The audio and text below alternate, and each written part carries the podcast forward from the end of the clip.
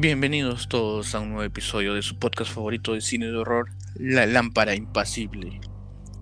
Como todas las semanas venimos acá a compartir con ustedes acerca de historias oscuras y tenebrosas.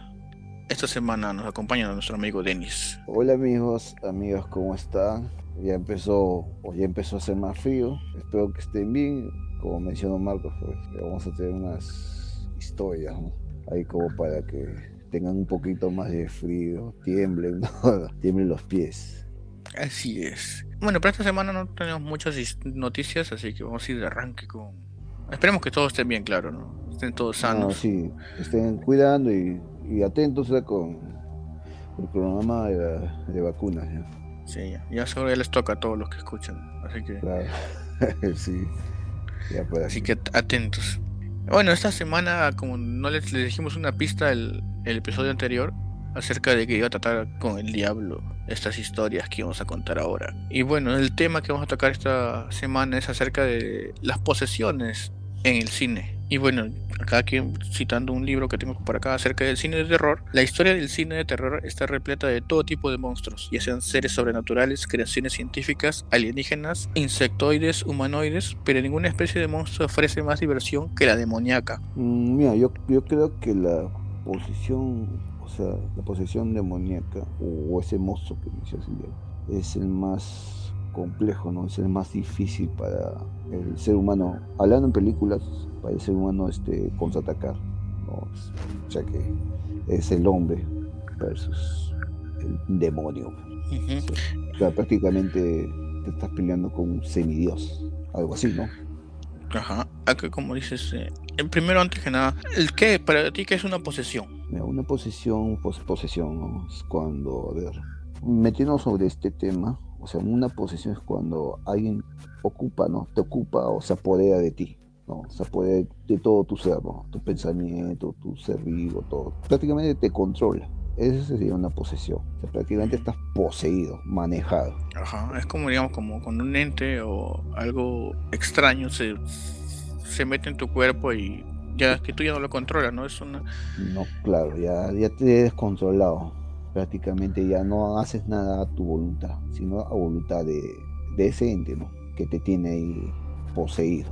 Y ya pues este, eso te conlleva, conlleva muchas cosas, ¿no? Por ejemplo, ya no eres el mismo, eres violento, puedes atentar contra las personas a tu alrededor o contra ti mismo. Este, claro, este, en fin, es a tu alrededor formas una crisis total. así es. Y el mejor ejemplo de todo esto, digamos, en el cine es la película del exorcista, claro. Uf, claro, es una buena película donde describa mucho eso. Ajá, todo lo que mencionaste es lo justo lo, lo que pasa durante toda esta historia. Y es una de las películas más conocidas, si no es la más conocida, no tanto solamente de este cine de posesiones, sino también del cine de terror. Mm, claro, en su tiempo sí fue una película muy llamativa. Este, hay gente que salía del cine pero asustada.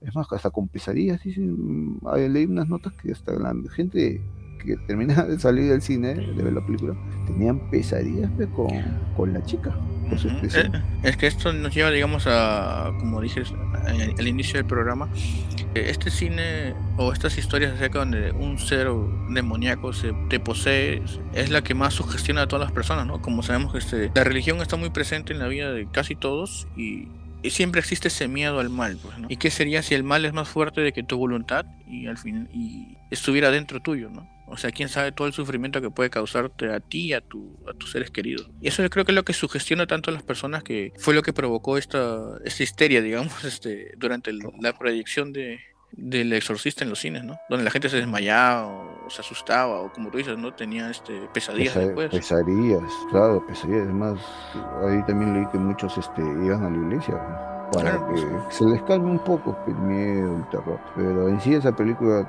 cumplió esa finalidad de espantar gente. ¿eh? O sea, espantar no, te mete terror, más que todo. Es que también, es que para ti, ¿cuáles son los elementos que debe llevar una película o una historia de posesiones? Los elementos. Me debe, mira, una, una película así de posesiones. Mira, debe llevar un- primero una buena historia, ¿no? Una buena historia, o sea, un antes, un antes, una hora y un después, ¿no? O sea, un antes para saber, ¿no? De dónde proviene O sea, ¿de dónde se origina todo esto, no? Todo esto de las posesiones o, o el demonio. Porque, por ejemplo, en el exorcista hay un antes, ¿no? Donde este, se documenta de eh, ese demonio de dónde proviene. Creo que, si no me equivoco, viene, creo que es un demonio africano, creo. De la India. De la India, ya claro. Sí, si me corriges, ya claro. Porque claro, es uno de esos demonios que vemos este, también este, la historia de los protagonistas, ¿no? por ejemplo del, padre Carras, ¿no? que es este, un, sacerdote que creo que estaba, que, que, creo que quería renunciar a su, a su investidura, creo, o estaba alejado de lo que era la iglesia. Y ya, este, también. Ah, este... pero, una corrección acá. Lo, donde sucede el inicio de la película es en Irak. Ahí es donde ah, encuentran. claro. Y ahí es donde encuentran a Pazuzu que es eh, el demonio de esta película. Y ese demonio ya pesa por el de, la chica, ¿no? De la niña. Y vemos, ¿no? Cómo convocan al padre Carlos. Mm, pero hay, mm, antes de adentrarnos tanto en el exorcista, o sea, para ti, o sea, toda película de posesiones, ¿qué, qué cosa tiene que llevar? Digamos, para mí, por ejemplo, son este siempre tiene que haber cruces, como tú dices también, un padre que siempre esté ahí para exorcizar y, y la familia súper cristiana, nunca, eso también no falta creo nunca. Porque es para que les afecte más, ¿no? Este, también acuérdate que tiene que llevar un buen escenario. Por ejemplo, la casa donde están viviendo ellos, esa familia, también es un buen escenario para hacer una película de exorcismo. Porque todas esas casas tienen un ambiente tenebroso. Claro, porque. Porque no, no te acuerdas de, del afiche del exorcista, el último, donde se le ve al padre y enfrente no ve una casa. Tú ves esa imagen con el título ya te da, ya te está haciendo una idea de que esa película es bien tenebrosa. Viene nomás la imagen. Viene esa imagen nomás. Y este, ya, eso sí, uno de eh, elementos, otro elemento que puede ser también este. las imágenes, las imágenes tanto cristianas como, o también puede ser algún, de algún demonio, porque siempre están estos, digamos, estatuas o Ah, claro, los simbolismos que, que, ah, que, se ven ahí en las películas. Eso también forman parte, o son eventos importantes de una buena película. Y la música también, otra vez, siempre tiene que ser una música tenebrosa. Claro, porque, a ver, así sin salirme tanto el tema, por ejemplo, en la profecía, en la tercera parte de Damián, creo que es, este, uno de ellos fueron unas ruinas y encontró una pintura y donde había un demonio con la cara de un niño y tenían la misma cara de Damián. Claro. Eso, es un simbolismo, ¿no? O como tanto las cruces normales y las invertidas o los pentagramas también. Y otro detalle que es, mm, aparece a veces es este la tabla de la Ouija. Ah, claro. Eso también. Otro, otro detalle así imprescindible en esas películas. Por, por si acaso yo nunca lo he hecho y no y por más que me guste todo este género del horror, no, no me llama tanto la atención para hacer. No, ese de la ese de la es bien peligroso. No, no, lo vayan a jugar, porque dicen, bueno, mi, cuñado me cuenta, ¿no? Que, o sea, se juega, pero cualquiera lo puede empezar, ¿no? Pero tienes que saber terminarlo. Si no lo sabes terminar, como que te fregaste. Ahí es donde empiezan las posesiones, pues, ¿no? Sí, te empiezan a molestar te empiezan a molestar el cuarto, no puedes dormir, todo, y como mencionas, empiezan las posiciones. ¿Tú has tenido alguna experiencia así? Mm, no, no precisamente, pero es que mayormente esas historias eh, se escuchaban, yo lo escuchaba en secundaria, cuando estaba en el colegio, porque mayormente los muchachos de secundaria jugaban A veces se juntan ahí en la hora de recreo o cuando no van al colegio, se tiran la, se tiran la pera, ¿no? O sea, en la casa de ahí. la ouija, ¿no? se tira la pera, ¿no, señor? No, no, para nada. Solamente el pinball nada más una vez. bueno, yo conté lo que hasta donde sé, me han contado que, que hacían el tablero, dicen que querían sacar el número de la tinca, otros que el número de la lotería, este, otros querían saber quién, quién iba a ganar el campeonato descentralizado. Y ya, pues, de tanto, tanto, tanto, dice que, contaron, dice que están jugando un rato y uno de los niños se va, los muchachos se va a tomar agua, ¿no? Hace un rato. Demora, regresa, dice que ve a sus cuatro amigos en el piso convulsionando y botando espuma. Y así, este, dice que los vio tembleques, todo temblando, pero así. Como cuando venían un animalito, así estaba, temblando. Y, ya, pues, este, preguntaban, pero al último se los llevan de emergencia al hospital, ¿no? Entonces, este, indagaron, ¿no? ¿Qué, qué les pasó? ¿Que han tomado veneno? Y confesaron que uno de los muchachos confesó que habían estado jugando a la Ouija. Ah, su madre, ¿por qué contó eso? El escándalo que se armó. El escándalo que se armó. bueno, en ese tiempo no había internet y fue, el chisme fue de a voz de a voz, ¿no? Claro que una que otra televisión contaba, niños se convulsionaban por jugar la Ouija. Y salió el reportaje de que no deben jugar la Ouija. Es muy peligroso jugar. Y yo me acuerdo un tiempo la vendían en los supermercados, la tabla. Ah, sí, sí, eso sí, también me llevan a contar que dicen que lo vendían, eh, lo vendían en qué supermercado. Y... Yo lo vi en Santa Isabel, me acuerdo. O sea, te imaginas hace cuánto tiempo. Yo estaba chiquito. Santa Isabel. Yo, la, yo, la, llegué a ver. Ahí. También que lo vendían, creo. yo la llegué a ver ahí en el, en el estante, en las tableras de Ouija dije, bueno. y creo que el creador es el mismo del monopolio, ¿verdad? Seguro, dijo, vamos a, dijo, vamos a diversificarnos un poco. Hay que poner, ¿qué, nos, qué tablero nos falta vender? Y pusieron la Ouija. ah, la. Que habrán vendido varios de esos tableros. Pero como dices, o sea, siempre hay mucha sugestión en, este tema, tanto de conectar con los seres del más allá o con si te puedes chocar con un demonio y te puede poseer, ¿no? Siempre hay, o sea, que la percepción que tú, que digamos en tus, en tus años de vida, largos años de vida, este, ¿cuál ha sido tu percepción de la gente que te rodea acerca de este, de este tema? Mira, a mí me, me decían, siempre me aconsejaban en casa que no, no estén jugando eso, ¿no? No estén jugando, que, bueno, acá mi familia es cristiana, mamá es católica, siempre dicen, no, siempre reza, porque no te vas a soñar con el diablo, que a veces puedes tener malos sueños, ¿no? etc, etc, ¿no? en el colegio igualito, ¿no? Nos decían, no, siempre teníamos las clases de religión, nos hablaban así del demonio y todo, pero siempre nos recomendaban, no, no estén jugando o haciendo invocaciones, ¿no? Porque ese, ese es feo, dice. Es feo, porque no sabes qué cosa vas a llamar al último. Eh, eso es lo que pasa, lo que pasó alrededor, ¿no? O sea, como siempre hay un, un gran temor, digamos, a esto, ¿no? O sea, nadie quería pasar por estas situaciones ni nadie conocido. Porque si tú sientes que ah, tienes un amigo que le pasó esto, sientes que el diablo está cerca tuyo. Yo sé que ya saben, no, no jueguen la Ouija así. Por más aburridos que estén, no lo hagan. Es que es un tema delicado, pues no puede que te pase eso también. Como mm. decimos, o sea, las posesiones, ya volviendo al tema del cine, siempre han demostrado que todo va a ir mal, pues, cuando, te pasa eso. No, no, sí. y hay mucho. Eh, una crisis total.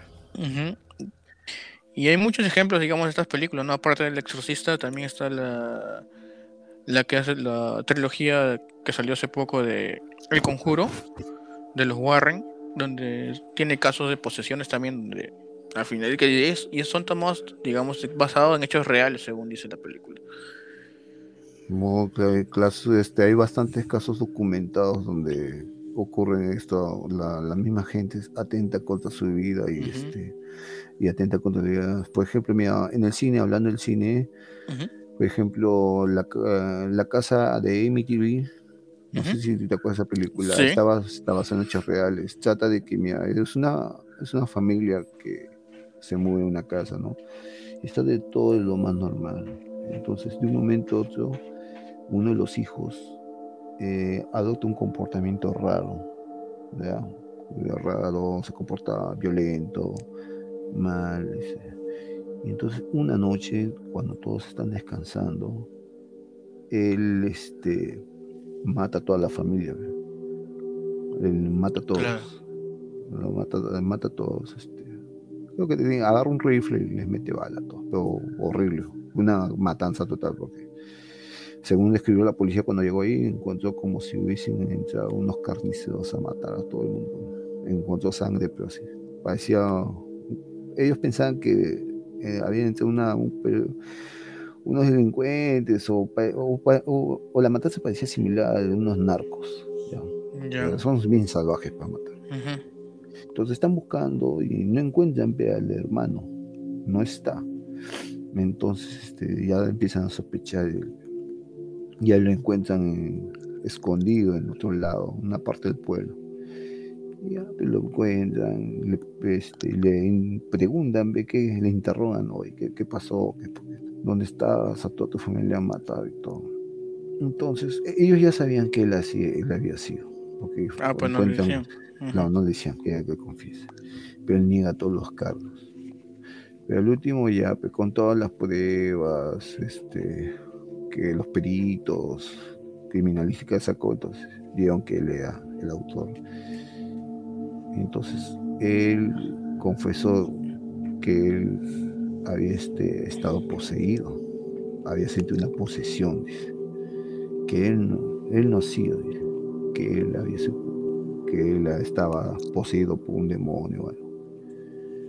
Y esa fue su justificación.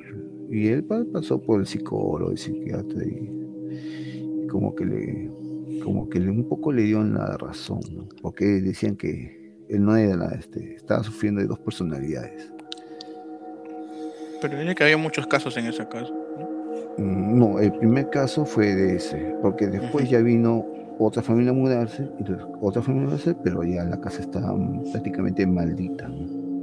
Así, así he escuchado esa leyenda. Ya está muy maldita, este, veían a las, a las personas muertas, penaba, o el mismo asesino también venía, que, y esa casa es prácticamente ha sufrido, ha sufrido una posesión de uno de sus miembros de la familia que vivía antes ahí. Y ya es una casa es una casa que prácticamente está maldita por eso, ¿no? por la posesión que hubo. Eh. este, y mencionan eso porque también dicen que parte de ese terreno o ese sitio ha sido una ha sido una villa india. O sea, ah. prácticamente debajo de esa casa. como está maldito. Pues, está maldito porque fácilmente hay, este, de repente está construido debajo de un campo santo de indios. Claro. Como es este cementerio de mascotas o en poltergeist, ¿no? Claro, oye, eso sí sería terrible. Copes una casa, pero no sabes que 10, 20 metros abajo hay huesos. Sí. Eso sí sería muy terrible. Otro ejemplo así de como ya mencioné el conjuro, que justo la última que salió se llama El diablo me hizo hacerlo. Que también trata de posesiones, aún no la veo la tercera, pero dicen que está ahí como que más o menos. Vamos a hablar de oportunidad igual. De ahí otra es este, la trilogía de y series de Evil Dead, que se llama Posesión Infernal, se llama así en español. Que no sé si has escuchado que es el protagonista de Ash Williams, el que luego se corta una mano y tiene la motosierra. Ah, creo que sí, sí, sí, uh escuchar. Este también tiene, está cerca de posesiones, ¿no? Ahora en el, libro del Necronomicon hace, recitan una frase de este libro y, salen los demonios. Y empiezan a poseer a todos los personajes, ¿no? Y vemos cómo, ahí es un, tema importante también acerca de las películas, cómo representan estas posesiones, ¿no? En este caso los ponen así con ojos blancos, así como si tuvieran llagas por toda la cara y como casi todos pelos parados, ¿no? Boca grande, así todo verde, ¿no? Un poco tono verde como que mm, más, más terrorífico, ¿no? En cambio el exorcista lo tienen de una manera, digamos, más realista, ¿no? Que es con las mm. llagas, los ojos así, con la mirada fuerte, y que se doble el cuello para atrás, y da la vuelta. Claro, este, prácticamente las extremidades se doblan a, a donde quieran pero en el caso de Amityville, como dices, la posesión se ve como que es una persona normal, pero que no actúa de acuerdo como es, es él. Adopta un comportamiento que no es, un comportamiento ya de asesino. Claro, no, no tiene un cambio físico, sino es un cambio interno, pues. A que, le salgan cachos y todo eso. No, claro, sino agarra un joven, un, jovencito normal, de lo más normal que puede haber, y de un, día para otro se vuelve un asesino salvaje que mata a su propia familia. Y en este caso, ¿qué te parece que las películas de Chucky también son de posesiones? Porque el muñeco está ah, poseído. Claro. También. Claro, ahí este, prácticamente es este una brujería, una, una santería, creo, africana o no, creo que es este una santería cubana, creo. Bueno, no, no me acuerdo, pero debe ser, creo que es una santería de, brujos del Caribe, algo así. Este, claro, y con la que se adentra, se pone su alma en el muñeco. Claro, hace un cambio, ¿no? Su, su alma que prácticamente se iba a ir al infierno, pues lo transfiere al muñeco. Ya cuando le queda al asesino le queda unos segundos de vida nomás. Es un, buen ejemplo también de posesión, ¿no? Que inicia toda unas, una saga pues, de, la película Chucky. Claro. Donde, el asesino todavía eh, continúa matando, siendo es, es, lo que dicen, las posesiones no pueden ser solo las personas también, digamos, que en este caso muñecos o algunos objetos. Hay unas películas, creo que los objetos toman vida y, empiezan a atacar a mm. todos. Ah, ah, otro, otro detalle característico de las posesiones, no, no sé si lo has visto en otras películas. Eh, mira, yo tuve la oportunidad de ver una película en el cable. no me acuerdo el título, pero a ver, te describo que la chica poseída tenía el, este, las heridas de, de los clavos de Jesucristo en las manos. Está, ¿Estigmata se llama? Eh, tenía la, no me acuerdo el nombre, pero se llama estigmación, algo así. Este, estas, estas llagas se llaman estigma, creo que la película que te refieres ah, claro, es, estigma, es, creo que se llama estigma. Sí, creo que es. Y, y, lo más y lo más perturbador que la chica se paraba, te enseñaba las ideas así.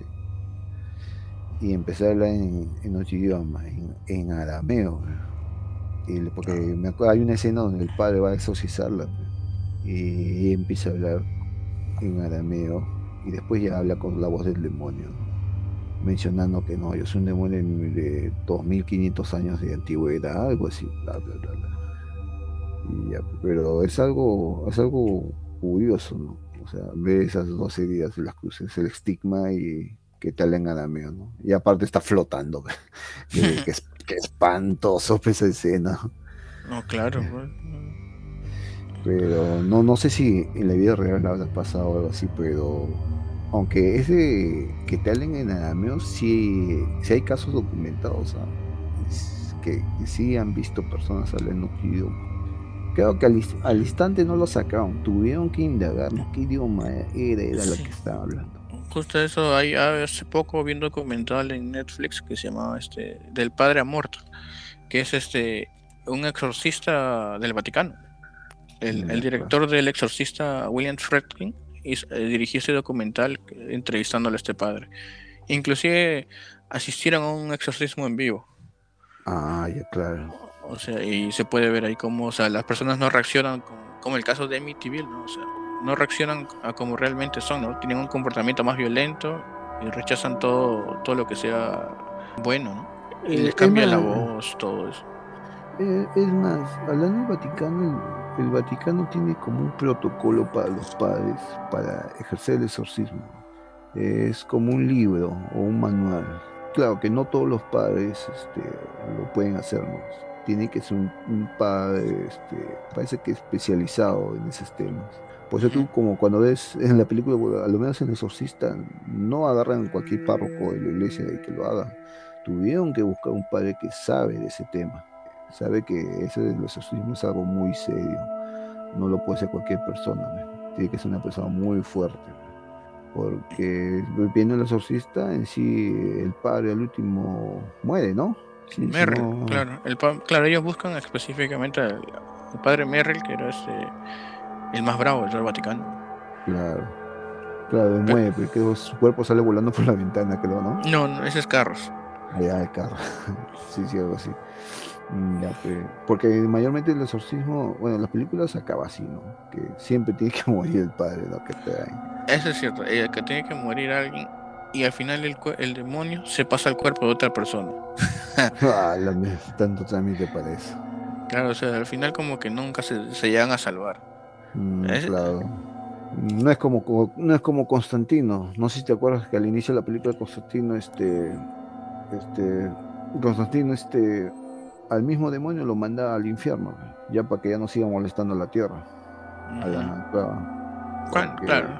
Al inicio creo que va a un pueblo en México, creo que va a exorcistar, a exorcizar a alguien Además, es curioso porque los demonios no quieren regresar para nada, ya se quieren quedar en la tierra. Creo que se divierten acá también, hacen lo, hacen lo que quieren, pues, se apoderan de personas, hacen lo que quieren y no tienen consecuencias, no, sufren las consecuencias. Sí, pero es raro porque parece que ellos, o sea, parece que solamente, o sea, no, parece que se, se escapan del infierno sin permiso. Y ahí los sí que- castigan. los castigan cuando vuelven.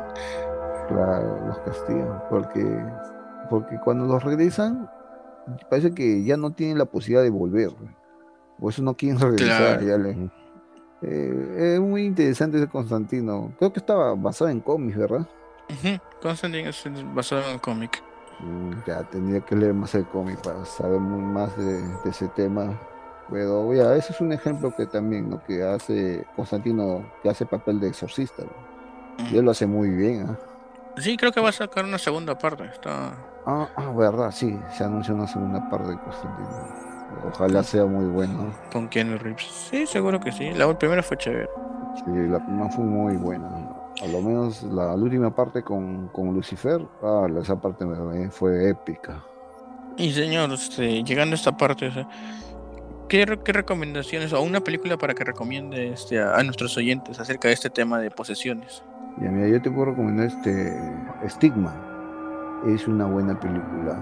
Ves este, a una chica poseída, ¿no? Por un demonio y le salen las 12 días de Jesucristo, que es el estigma. Dos huevos, lo- las heridas de los clavos. en la mano. Ujú. Y la chica empieza a hablar de nada mío. Esa parte, uf, brutal, brutal. me- A mí sí me perturbó, me asustó bastante. Eh, claro, es una lucha entre el padre ¿no? y el demonio. Es una Ujú. película que les recomiendo. Es muy buena, no, no se van a aburrir para nada. Nada, está bien chévere, señor. ¿Y tú qué, qué película así recomendarías? Eh, yo les recomiendo, creo que les tengo dos por aquí. Una que está en Netflix que se llama Verónica, es española. Y estu- estuvieron promocionando mucho ya hace unos cuantos años, unos par de años, que era de las más... ter- Nadie podía terminar de ver esta película en Netflix, que es del mismo caso que hablamos de que se ponen a jugar la Ouija y no la cierran bien y uno de estos fant- fantasmas o demonios posee a una niña, a una chica que se llama Verónica, donde transcurre toda la historia. Ah, Y la otra que les quiero recomendar, que a mi parecer es muy muy buena y también tiene es asiática y ya la hemos tocado en el podcast, se llama este The Wailing, el extraño, de opción en español.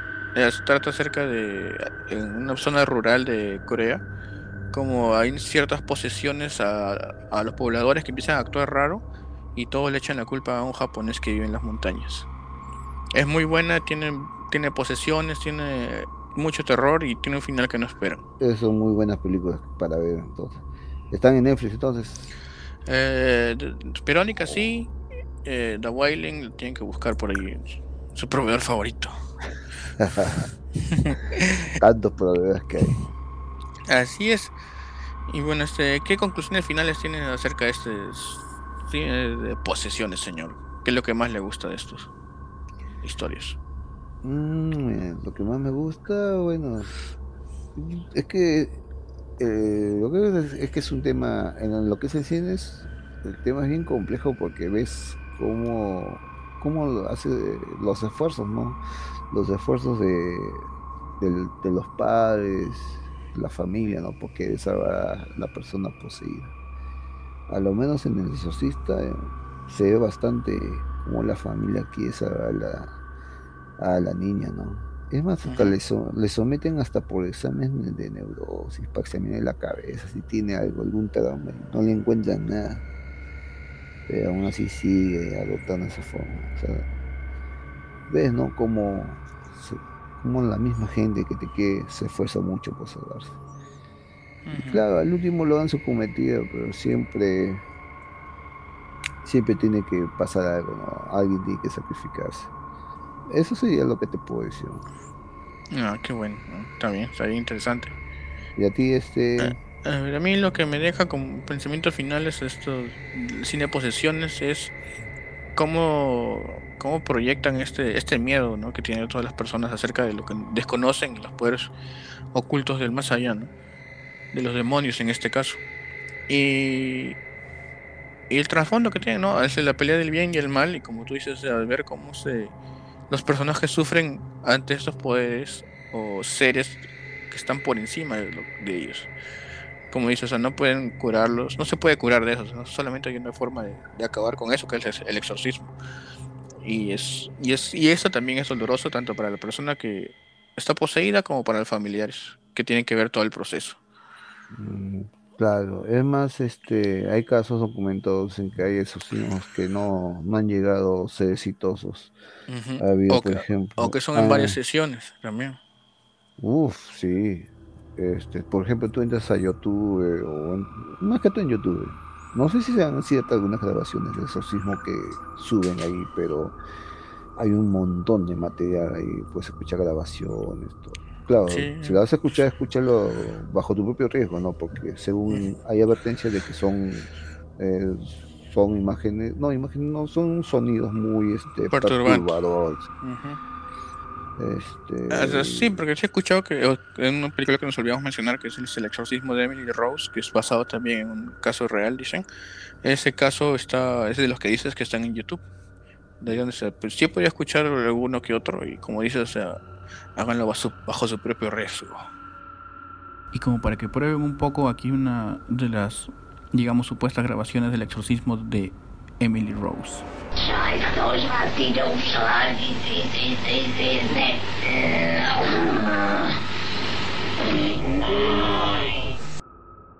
En sí, Emily Rose, este, su exorcismo no fue exitoso en la vida real. No, no pudieron exorcizarla con éxito, ¿no? Eh, porque según cuentan, ¿no? Que Emily murió después. Eh, claro, es un caso así triste, pero muy diferente a lo que fue la película. Y así como esos casos, uf, usted una infinidad de casos bastante documentados, otros que no son documentados. Pero yo te digo, esto es algo bien complejo porque ya es, o sea, ya es algo que tú, el ser humano se está enfrentando con cosas que ya no son de este mundo. No te estás enfrentando con un asesino serial o con una organización o con una maldición de hombre lobo, ¿no? Que le cae a una persona, ¿no? Sino ya te estás enfrentando con cosas ya que van más allá del conocimiento humano, que claro, el conocimiento humano lo conoce pero por referencias bíblicas. o- Algo, algo más allá de lo que se puede comprender, digamos. Claro, que muy pocas personas eh, entienden, ¿no?